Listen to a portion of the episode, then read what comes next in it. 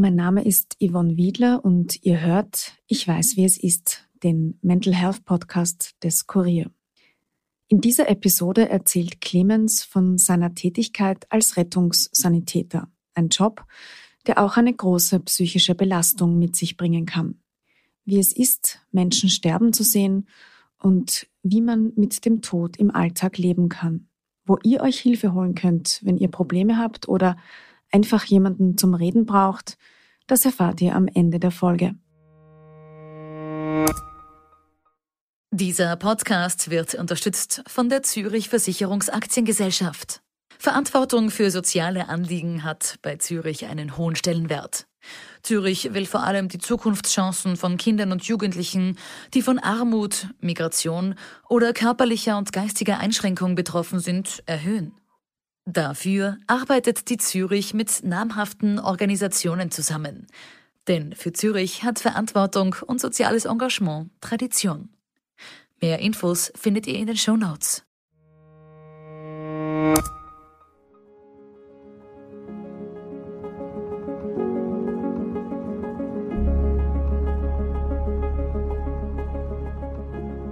Hallo, mein Name ist Clemens und ich weiß, wie es ist, Menschen wiederzubeleben.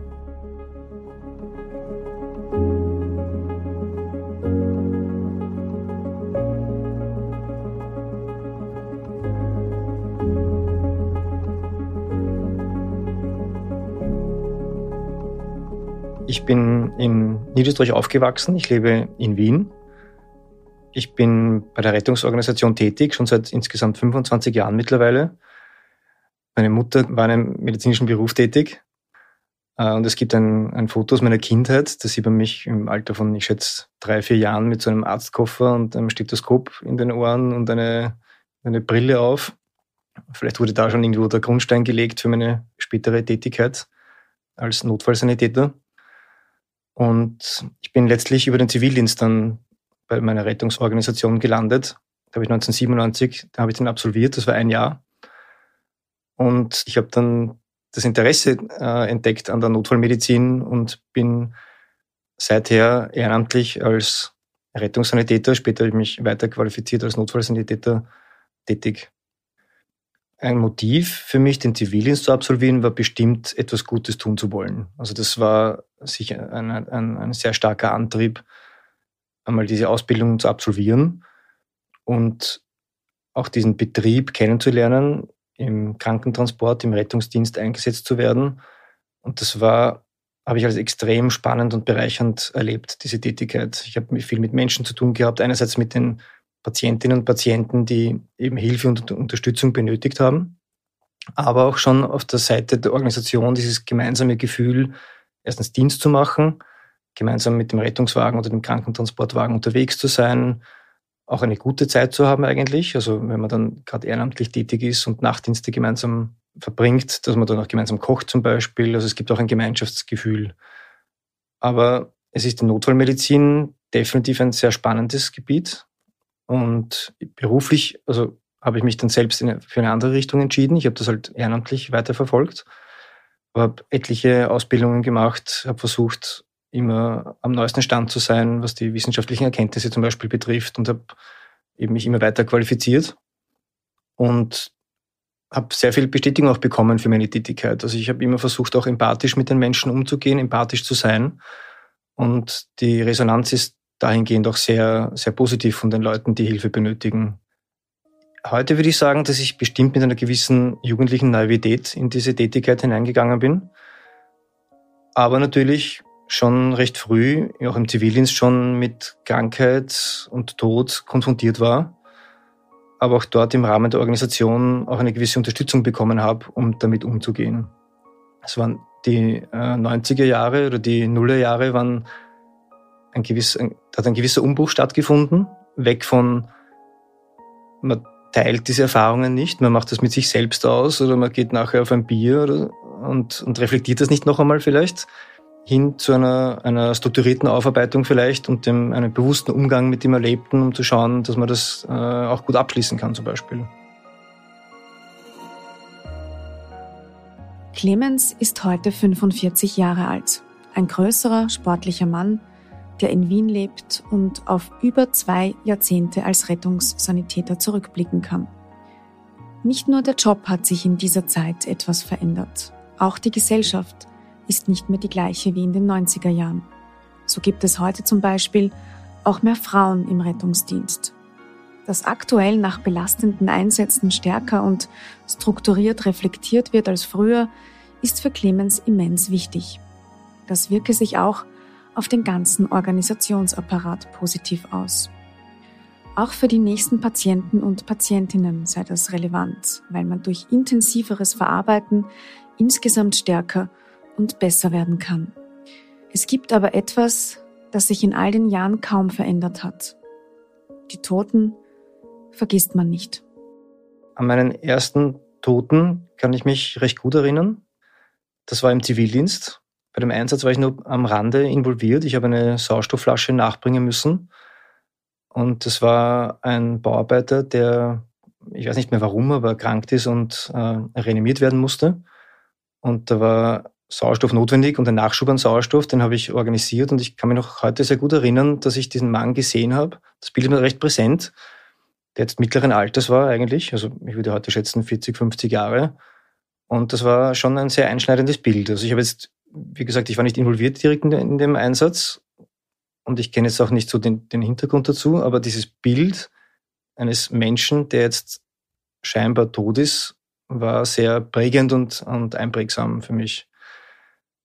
An meine erste Reanimation kann ich mich auch sehr gut erinnern. Da war ich aber jetzt gar nicht als Notfallsanitäter im Einsatz, sondern ich war mit dem Fahrrad im Wald unterwegs. Ich war Mountainbiken und am Waldrand eigentlich und habe einen sehr starken Knall wahrgenommen aus dem Bereich einer größeren Straße.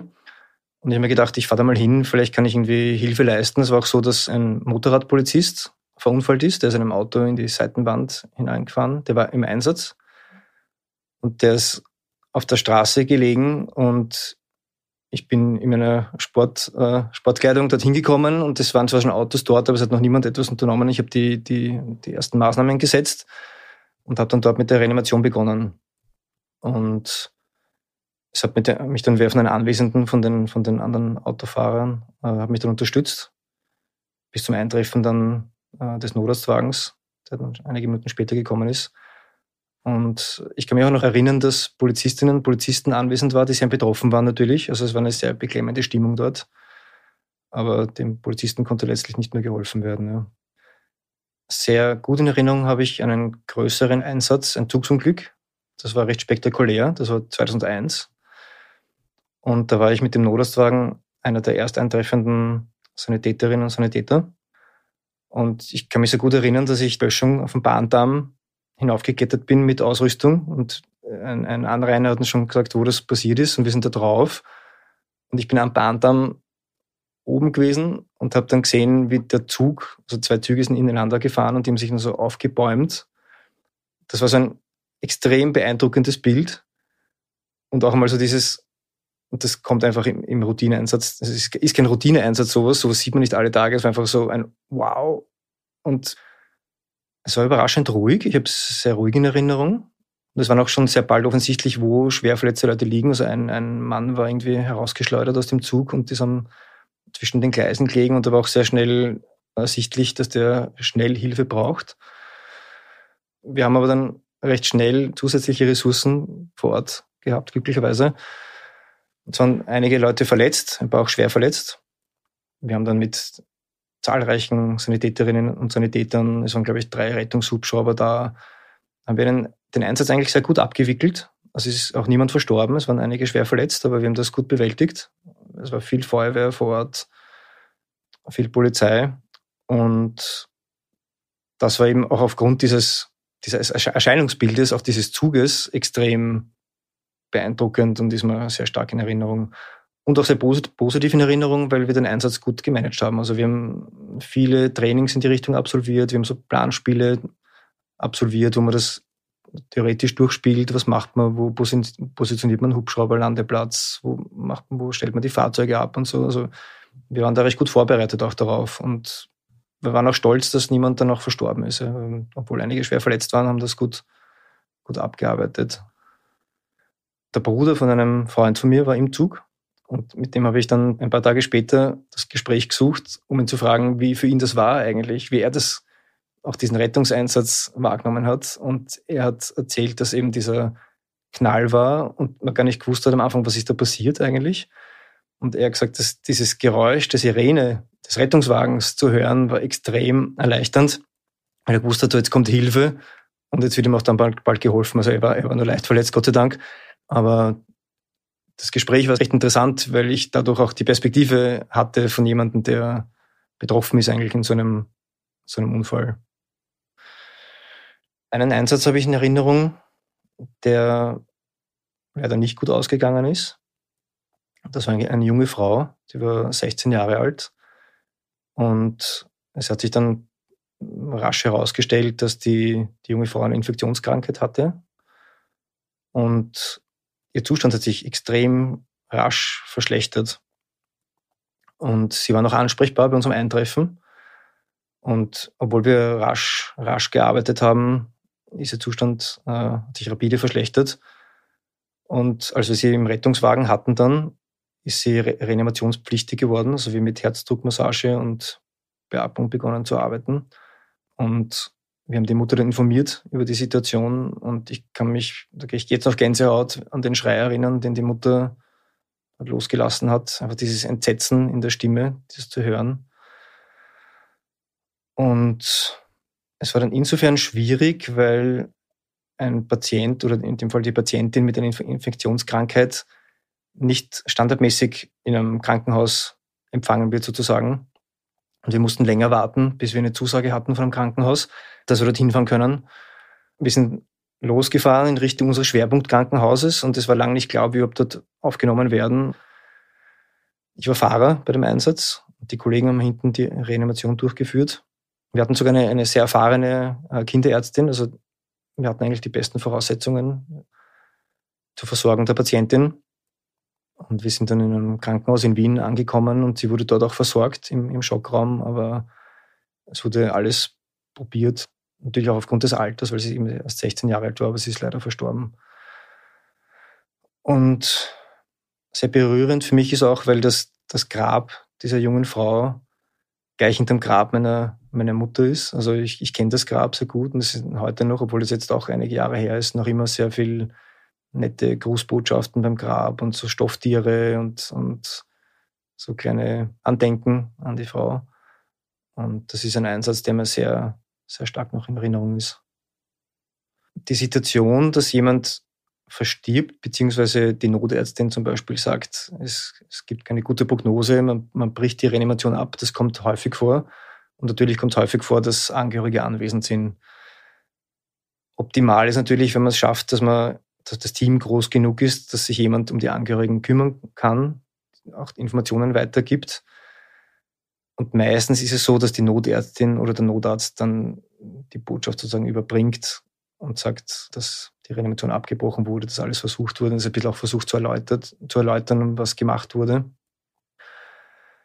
Ich kann mich sehr gut an eine Situation erinnern, da mussten wir einen verunfallten Motorradfahrer reanimieren. Laut den Berichten, die wir nachher bekommen haben, wollte oder ist der, hat der Mann einen Wheelie äh, gemacht, also aus dem Hinterreifen gefahren und hat dann irgendwie die Kontrolle über das Motorrad verloren und ist gegen die Leitschiene geprallt mit Motorrad. Wurde dann aber sehr rasch eigentlich von Ersthelfern versorgt und auch, auch schon reanimiert bis zu unserem Eintreffen mit Rettungswagen und Notarzteinsatzfahrzeug. Der Motorradfahrer war Mitte 30 und wir haben viel probiert und haben auch mit der Zeit schon besprochen, okay, wie machen wir das weiter? Hat das noch eine, eine positive Aussicht eigentlich oder brechen wir ab? Wir haben das mit der Notärztin abgestimmt und abgesprochen. Und nachdem das Team groß genug war, war ich freigespielt und bin zu zwei weiteren Motorradfahrern gegangen, die Freunde von dem verunglückten Motorradfahrer waren. Die sind abseits gestanden und es wurde noch reanimiert währenddessen und ich wollte sie ein bisschen vorbereiten darauf, dass, die, dass es nicht gut ausschaut eigentlich. Ich wollte nicht, dass sie das überraschend erfahren und ich bin einmal hingegangen, Kontakt aufzunehmen, auch um einschätzen zu können, ob sie weitere Hilfe benötigen, zum Beispiel durch ein Kriseninterventionsteam. Und bin dann hingegangen und habe das Gespräch gesucht und habe dann gemerkt im Gespräch, dass sie noch überhaupt nicht realisiert hatten, in welcher Situation sich deren Freund gerade befindet. Ich hätte gedacht, es ist klar, wenn jemand reanimiert wird, dass man irgendwie sieht, okay, das ist jetzt nicht, schaut nicht gut aus, aber es war ihnen das nicht bewusst, die, die Tragik eigentlich der Situation. Und ich habe dann natürlich das so kommuniziert, dass wir alles versuchen und so, und aber dass eigentlich jetzt nach einer halben Stunde Reanimation die Aussicht darauf, dass das Herz wieder zu schlagen beginnt, nicht sehr groß ist. Und daraufhin habe ich dann auch das Kriseninterventionsteam angefordert, weil da klar war, dass die, die zwei Freunde noch eine Unterstützung brauchen. Weil wenn wir dann einsatzbereit sind, zum Beispiel nach dem Einsatz, äh, müssen wir vielleicht zum nächsten Einsatz fahren und damit da noch jemand da ist und sich kümmern kann, äh, haben wir dann auch das Eintreffen des Kriseninterventionsteams abgewartet. Das war auch ein, ein, ein Kollege von uns und der sich dann um die Freunde bemüht hat und sich gekümmert hat, um die ersten Schritte mit ihnen gemeinsam zu setzen. Also es kann tatsächlich passieren, dass wenn ein, ein Einsatz ab, abgebrochen werden muss, wenn jemand verstorben ist zum Beispiel, dass man unmittelbar danach zum nächsten Einsatz alarmiert wird. Das ist durchaus üblich. Aber es ist auch heutzutage durchaus üblich, dass wenn der Einsatz sehr belastend war, dass es möglich ist, das Fahrzeug zum Beispiel abzumelden und zu sagen, wir sind jetzt nicht einsatzbereit. Wir brauchen noch ein Nachgespräch zum Beispiel oder Unterstützung durch ein, wir nennen das äh, Peer Support, also Unterstützung durch, durch Kollegen, durch geschulte Kollegen. Das ist durchaus möglich und auch akzeptiert. Das hängt natürlich davon ab, wie erfahren ist man, wie gut kann man schon umgehen mit solchen Situationen. Ist das ein eingespieltes Team zum Beispiel? Also umso mehr man zum Beispiel als Team eingespielt ist und gemeinsam solche Einsätze auch schon erlebt hat, umso leichter geht es danach, unmittelbar in einen weiteren Einsatz zu gehen zum Beispiel. Aber es kommt natürlich darauf an, also die Reanimation von Kindern zum Beispiel oder von Säuglingen sind extrem belastend, extrem selten auch und extrem belastend. Ich hatte das glücklicherweise noch nicht. Da würde ich davon ausgehen, dass das Team auch äh, aktiv eigentlich abgezogen wird vom Dienst und Nachbesprechungen stattfinden, weil man auch nie weiß, was bringen die nächsten Einsätze. Und ich selbst habe so eine App, die nennt sich Lebensretter. Da wird man, wenn im Umkreis von 400 Metern eine Reanimation gemeldet wird, wird man dazu alarmiert als Ersthelfer. Da hatte ich unlängst die Situation, da wusste ich nicht, was mich erwartet. Da weiß ich nur die, eine Reanimation und ich habe die Adresse. Ich bin in das Wohnzimmer gekommen und habe dort einen Säugling am Boden liegen sehen und mein erster Gedanke war so, wow, the worst case eigentlich.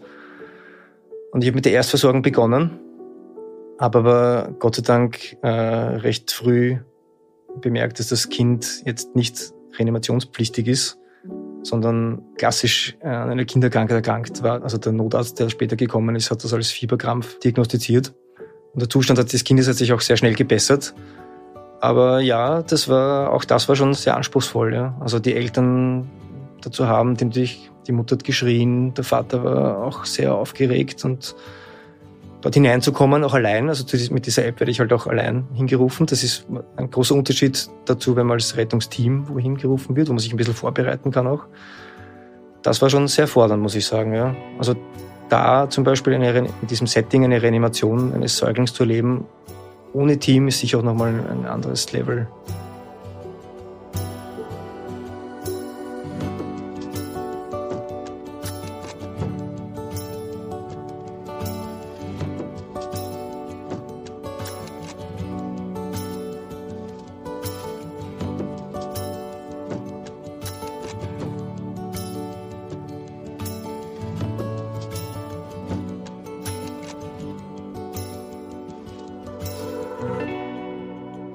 Ein Einsatz, der mir sehr stark in Erinnerung ist und der sehr dramatisch war, war folgender, dass ich mit meinen Kollegen zu einer Ortschaft gerufen wurden wegen einer verletzten Frau.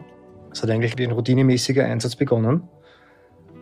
Und wir waren am Einsatzort, es war Polizei anwesend und es war irgendwie für uns noch unklar, was da genau passiert ist. Ich war Sanitäter und habe die Frau im, im Rettungswagen versorgt. Sie hatte verschiedene Verletzungen, Prellungen, Platzwunden. Und am Weg ins Krankenhaus hat sie mir dann erzählt, was sie erlebt hat. Und sie hat erwähnt, dass sie heimgekommen ist und es war irgendwie, die Hunde waren nicht da, es waren die Kinder nicht da. Sie hatte fünf Töchter und ihr Mann hat sie dann daheim überrascht und hat ihr mit einem schweren Gegenstand auf sie eingeschlagen und hat ihr schwere Kopfverletzungen zugefügt. Und es war Winter im Jänner und sie ist mit Socken geflüchtet. Ich weiß nicht, wie groß die Distanz war, hat bei einem Haus angeläutet und dann um, um Hilfe äh, gebeten dort. Dort haben wir sie dann auch äh, versorgt und abtransportiert. Und ich kann mich noch sehr gut erinnern, das ist sehr, sehr präsent, dieses Gefühl, dass sie einfach nicht wusste, was da los war. Sie hat gesagt, mein Mann war noch nie gewalttätig und es war alles sehr unklar und irgendwie schon auch beunruhigend. Und ich habe noch versucht, irgendwie Mut zu machen und habe gemeint, dass noch nichts ahnend, was, das, was der, der Hintergrund ist, habe ich ja versucht, Mut zu machen und gemeint, das wird sich schon alles einrenken und sie wird das schon hinbekommen. Wir haben sie dann im Krankenhaus abgeliefert, wo sie dann weiter versorgt worden ist. Und ich und mein Team, wir sind dann wieder eingerückt und haben dann im Einsatzleitsystem am Computer gesehen, dass ein anderes Fahrzeug in die Nähe alarmiert worden ist, mit der Zusatzinformation, dass vier Kinder äh, dort laut Polizei getötet wurden. Und wir haben dann nachgeschaut wo das genau ist und haben gesehen, das ist in der Nähe von dem Ort, wo wir die Frau angetroffen haben und versorgt haben. Und in dem Moment hat sich für mich das Bild zusammengefügt, dass die Frau mir noch erzählt hat, es war so komisch, dass die Kinder nicht da waren, wo sie heimgekommen ist. Und dass der Mann sie überfallen hat und mit dem schweren Gegenstand geschlagen hat, dass dieser Mann, das hat sich dann später immer weiter herauskristallisiert, dass dieser Mann vier der fünf Töchter getötet hat. In dem Haus. Ich glaube, sie im ersten Stock abgelegt gehabt. Und das war eine furchtbare Erfahrung, auch dieses Gefühl, die Frau gerade noch ins Krankenhaus gebracht zu haben, die noch gar nicht geahnt hat, was da passiert ist. Dieses Gefühl, die Frau ins Krankenhaus gebracht zu haben und zu wissen, dass die das bald erfahren wird, dass dieser Mann vier Töchter getötet hat oder ihre vier Töchter das war ein ganz ein, ein einschneidendes Erlebnis. Der Mann hat sich dann, ist von der Polizei verfolgt worden, hat sich dann äh, in weiterer Folge suizidiert. Er ist mit, einem, mit seinem Fahrzeug gegen, also auf die Straßensperre der Polizei losgerast und hat zwischen sich und dem Lenkrad ein Messer gehalten und ist dann quasi durch den Aufprall, hat sich das Messer im Oberkörper gerammt, ist dann verstorben. Und das muss ich sagen, war, obwohl ich jetzt gar nicht jetzt unmittelbar dort vor Ort war bei den, bei den getöteten Kindern, das war sicher eines der, einer der einschneidendsten Einsätze, den ich hatte, muss ich sagen. Also der mich lang beschäftigt. Und das war natürlich das Medieninteresse sehr groß und es, es gab dann eine Spendenaktion auch für diese Familie. Ich weiß jetzt nicht mehr den Hintergrund der Tat, aber diesen Einsatz mit vier getöteten Kindern, das ist für Österreich natürlich außergewöhnlich und da selbst involviert zu sein und auch am nächsten Tag die Medienberichte zu lesen und zu wissen, dass ich da selbst auch vor Ort war und involviert war, das hat mich schon sehr beschäftigt, die Zeit danach. Das war sicher einer meiner, unter Anführungszeichen, schlimmsten Einsätze, den ich hatte. Aber seit ich begonnen habe, im Rettungsdienst tätig zu sein, das war 1997, da hat sich viel verändert im Hinblick auf den Umgang mit traumatischen Ereignissen oder mit belastenden Ereignissen weil es zu der Zeit noch nicht so üblich war, über seine Gefühle zu sprechen, zu zeigen, dass etwas belastend war, zu zeigen, dass man traurig ist, dass man vielleicht sogar weint am Einsatzort. Also man hört das jetzt immer wieder, dass wenn zum Beispiel Kinder versterben, dass geweint wird am Einsatzort. Also das finde ich ist ein großer Fortschritt. Und mittlerweile gibt es diesen Peer Support, wo eben geschulte Kollegen und Kolleginnen unterstützen. Und das ist eben nicht verpönt, das auch anzufordern, wenn man das benötigt. Also man wird auch aktiv angesprochen. Also wenn, wenn zum Beispiel Dienstführende mitbekommen, es gab einen belastenden Einsatz, dann, dann treten die auch aktiv an das Einsatzpersonal heran und fragen, braucht sie Unterstützung? Wollt ihr den Dienst beenden? Wollt ihr abgelöst werden? Braucht ihr eine Nachbesprechung? Also da hat sich sehr viel verändert. Und es hat sich eben auch viel verändert wie man belastende Ereignisse im Team behandelt. Also man spricht offener drüber. Es gibt nicht mehr so die Hemmung, dass man sich nicht traut, über Gefühle zu sprechen. Ja? Dass man sich wo unsicher auch gefühlt hat, zum Beispiel, wenn man sich fachlich nicht, nicht ganz sicher war. Oder eben, dass man traurig ist nach einem Einsatz zum Beispiel. Oder eben sich belastet fühlt, wenn man irgendwelche, also auch manchmal nur einsame, kranke Menschen nach Hause bringt, zum Beispiel nach, einer, nach einem Krankenhausaufenthalt. Also sowas kommt auch immer wieder vor bei dem Zugsunglück, das ich erwähnt habe, 2001, da war dieses System auch schon etabliert, da war es schon in den Abläufen berücksichtigt innerhalb der Organisation, dass es nach großen Einsätzen eine strukturierte Nachbesprechung zum Beispiel gibt. Und da kann ich mich sehr gut erinnern, dass wir nach dem Einsatz dann eine, ein, ein Debriefing hatten, also eine Nachbesprechung in einer großen Runde. Und ich empfand das damals als extrem befreiend, einfach meine Sicht der Dinge über den Einsatz einfach nur so erzählen zu können. Es war eine, ein freies Reden, es war jetzt nicht vorgegeben, worüber man genau spricht damals. Und ich habe da über meine, meine Erlebnisse gesprochen. Und wir hätten dann die Möglichkeit gehabt, auch in, in einem kleineren Setting, also kleineren Rahmen, mit Leuten zu sprechen, die eben geschult waren. Das habe ich nicht in Anspruch genommen. Und interessant war schon damals, wir haben erzählt bekommen, dass Flashbacks zum Beispiel üblich sind. Also wenn man dann sich hinlegt, die Augen zumacht, dass die Bilder einfach noch einmal äh, kommen und zu sehen sind. Und es war dann so, dass wir nach dem Einsatz äh, haben wir noch was gegessen und ich habe mich dann irgendwann später hingelegt und ich habe die Augen zugemacht und ich habe sofort dieses Bild von diesem Zug, das ich vorher erwähnt hatte, wo ich auf den Bahndamm geklettert bin und auf einmal dieses Zugswrack vor mir hatte. Genau das hatte ich kurz vorm Einschlafen beim Augen zumachen wieder sehr präsent vor Augen. Das war sehr, sehr überwältigend. Aber ich habe es gleichzeitig als sehr entspannend empfunden, zu wissen, okay, das ist normal.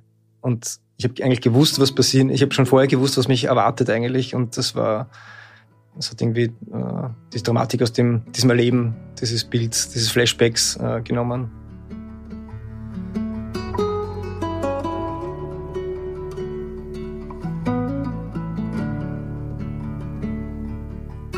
Das Wissen um das Auftauchen von Flashbacks kann also beruhigen. Dazu braucht es jedoch oft die Unterstützung eines Experten oder einer Expertin im Extremfall, die einen vorbereiten können. So hat er über die Jahre gelernt, sich abzugrenzen und erwartbare Zustände nach belastenden Einsätzen kennengelernt. Doch Clemens war nicht nur im beruflichen Alltag regelmäßig mit Krankheit und Tod konfrontiert. Auch im Privatleben musste er belastende Erfahrungen machen. Und das gleich zweimal. Ich war knapp über 30, als mein Vater die Krebsdiagnose bekommen hat. Und fast 40, als ich von der Krebsdiagnose meiner Mutter erfahren habe. Und bei beiden war es so, dass sie mehrere Jahre einen Leidensweg durchmachen mussten eigentlich äh, mit Bestrahlung, verschiedenen Therapien, Operationen die teilweise geholfen haben, das Leben zu verlängern, auch die qualitätsvollen Jahre zu verlängern, aber letztendlich beide nicht gesund machen konnten. Also es war nicht von Anfang an klar, dass die Krebserkrankungen nicht therapierbar sind bei beiden. Also Hoffnung war zu Beginn immer da, sozusagen. Für mich war es schwierig, zu Beginn mit der Erkrankung meiner Eltern umzugehen, vor allem meines Vaters, der war der Erste, das ist halt jetzt äh, mehr als zehn Jahre her weil ich gewohnt war, mit Krankheit im Rettungsdienst umzugehen eigentlich.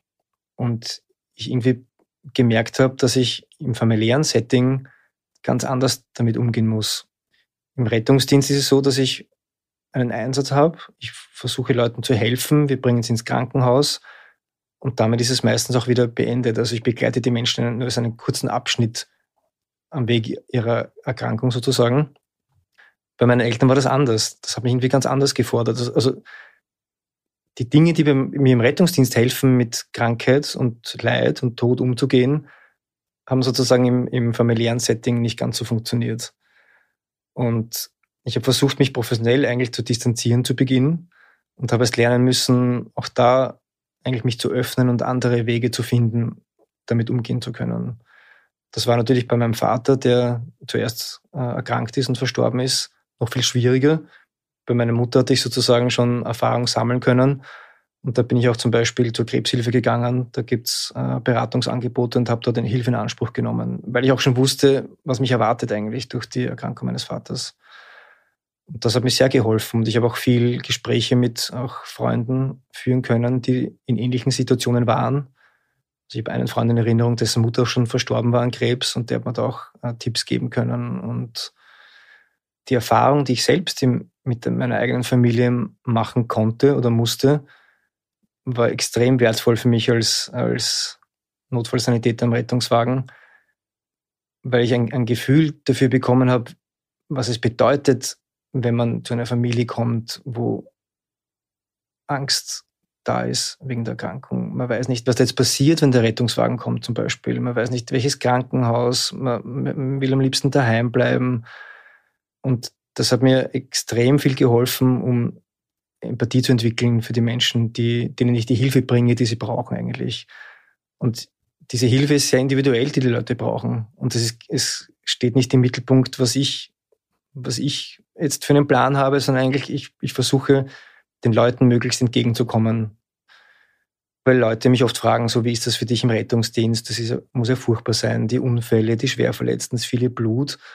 Und oft sage ich aber, das sind nicht immer nur äh, die schweren Unfälle, die irgendwie dann belastend sind, weil auf die kann man sich auch irgendwie einstellen. Ja? Da gibt's äh, Betreuungsstrukturen, man kennt das, man kann gut damit umgehen, es ist Routine. Aber zum Beispiel ein Krankentransport, da habe ich jemanden nach Hause gebracht von einer Strahlentherapie. Und ich habe mit ihm gesprochen, wie das für ihn ist. Und er hat mir da, es war eigentlich ein verschlossener Mann, um die 60 Jahre. Und es war eigentlich kurz bevor wir bei ihm daheim waren und er hat geschildert, wie das für ihn ist und er, er hat mir erzählt, er ist ein sehr strukturierter Mensch und er hat immer Pläne und er hat mir erzählt, dass die Information, die er bekommen hat im Krankenhaus, sehr negativ war, also seine Prognose war nicht gut. Und er hat mir gesagt, das ist für ihn das erste Mal in seinem Leben, dass er das Gefühl hat, er kann keinen Plan machen.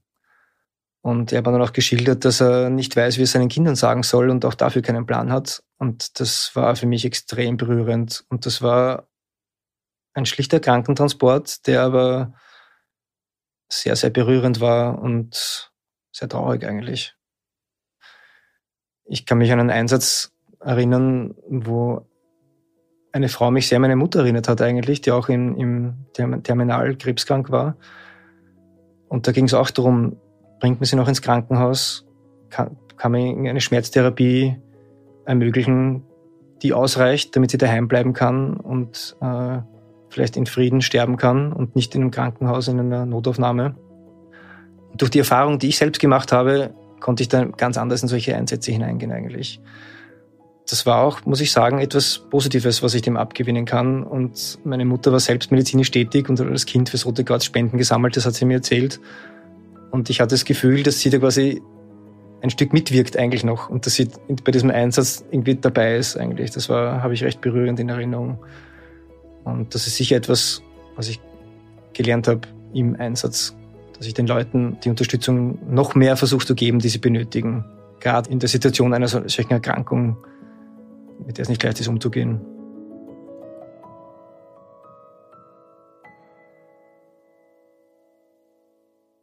Sehr positiv und irgendwie das 180-Grad-Gegenteil zu einsetzen, wo jemand verstirbt, ist natürlich, wenn man jemand ins Krankenhaus bringt, eine Frau ins Krankenhaus bringt, die ein Kind erwartet zum Beispiel. Das ist immer eine sehr positive Stimmung und eine freudige Erwartung in den, in den meisten Fällen natürlich, wenn jetzt nicht gerade eine Erkrankung vorliegt.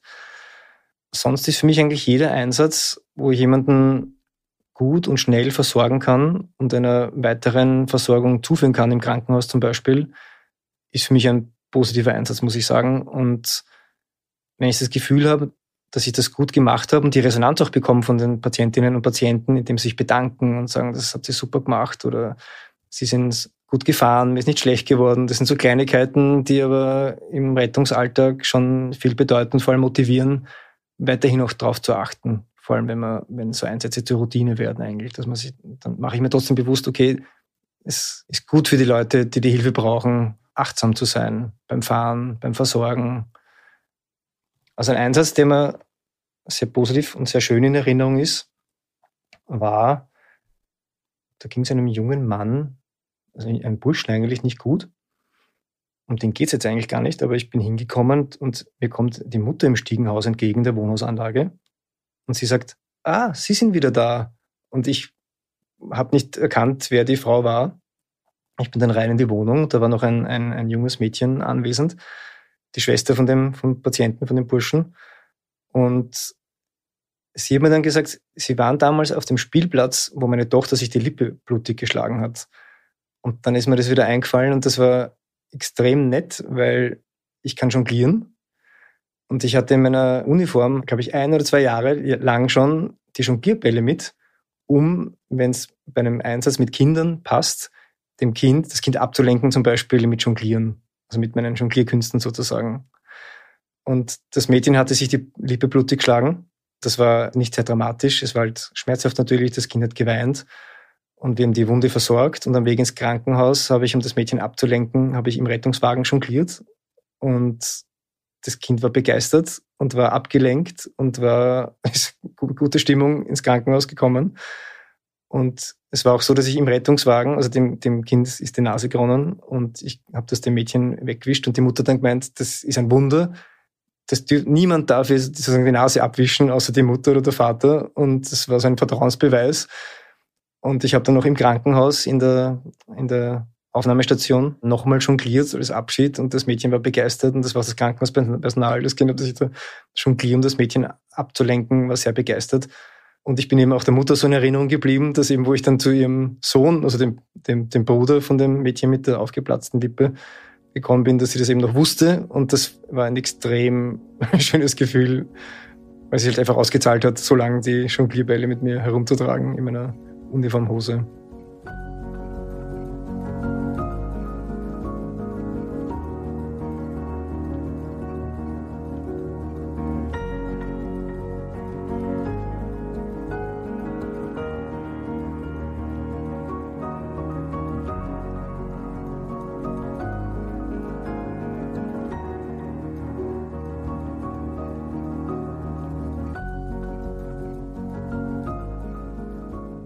Falls du Probleme hast, falls du einen Todesfall in deinem Umfeld hast oder jemand von Krankheit betroffen ist und dir alles zu viel wird, wenn du also jemanden zum Reden brauchst, dann kannst du dich zum Beispiel an die Telefonseelsorge wenden. Unter der Nummer 142 erreicht man 24 Stunden am Tag jemanden. Es gibt dort auch einen Sofort-Chat unter www.telefonseelsorge.at. Ebenso steht das psychologische Beratungsservice des Berufsverbandes österreichischer Psychologinnen anonym und kostenlos zur Verfügung unter der Nummer 01 504 8000. Und die Nummer 147, also der Rat auf Draht, ist der Notruf für Kinder und Jugendliche und deren Bezugspersonen.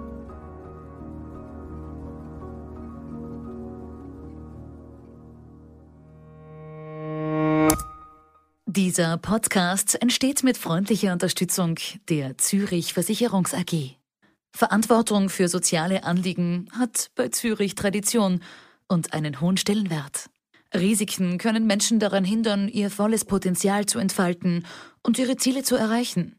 Als Versicherung versteht Zürich etwas von Risiken und wie man sich davor schützen kann. Es gibt aber auch Risiken, die sich nicht durch einen Versicherungsvertrag abdecken lassen. Armut, Behinderung, Arbeitslosigkeit, Flucht und soziale Benachteiligung. Das nimmt Zürich zum Anlass für ihr soziales Engagement. Zürich möchte vor allem die Zukunftschancen von Kindern und Jugendlichen, die von Armut, Migration oder körperlicher und geistiger Einschränkung betroffen sind, erhöhen. Dazu arbeitet Zürich mit namhaften Organisationen zusammen. Denn für Zürich hat Verantwortung und soziales Engagement Tradition. Mehr Infos findet ihr in den Show Notes. Hallo und herzlich willkommen bei Ganz schön mutig, dein Podcast für ein erfülltes Leben. Mein Name ist Melanie Wolfers. Und mein Name ist Andreas Bormann. Ich bin Radiojournalist und bin alle 14 Tage ja mit dir, Melanie, verabredet. Und wir wollen über, ich nenne das so, die Facetten des Lebens reden, denn du bist ja Philosophin und Bestsellerautorin, arbeitest in der Beratung und hast daher ja ganz viele Erfahrungen, wenn es um das Leben geht. Und mir geht es um das Leben. Das Leben, sag ich mal so, ist keine Generalprobe. Jeder Augenblick, den wir leben, ist einmalig. Und jeder Mensch ist innerlich sehr viel reicher, als er selbst ahnt. Davon bin ich überzeugt. Und daher möchte ich Menschen anregen zu erkunden, was in ihnen steckt. Und jede und jeder soll die eigenen Antworten finden auf die Fragen, die ihm das Leben stellt. Darauf bin ich gespannt und eines ist noch zu sagen, ganz schön mutig, dein Podcast für ein erfülltes Leben gibt es kostenlos zu hören auf allen gängigen Podcast-Plattformen. Jeden zweiten Dienstag gibt es eine neue Episode. Weitere Informationen findet ihr auf melaniewolfers.de. Bleibt nur noch zu sagen, ihr hört von uns, wir freuen uns auf euch. Bis dahin.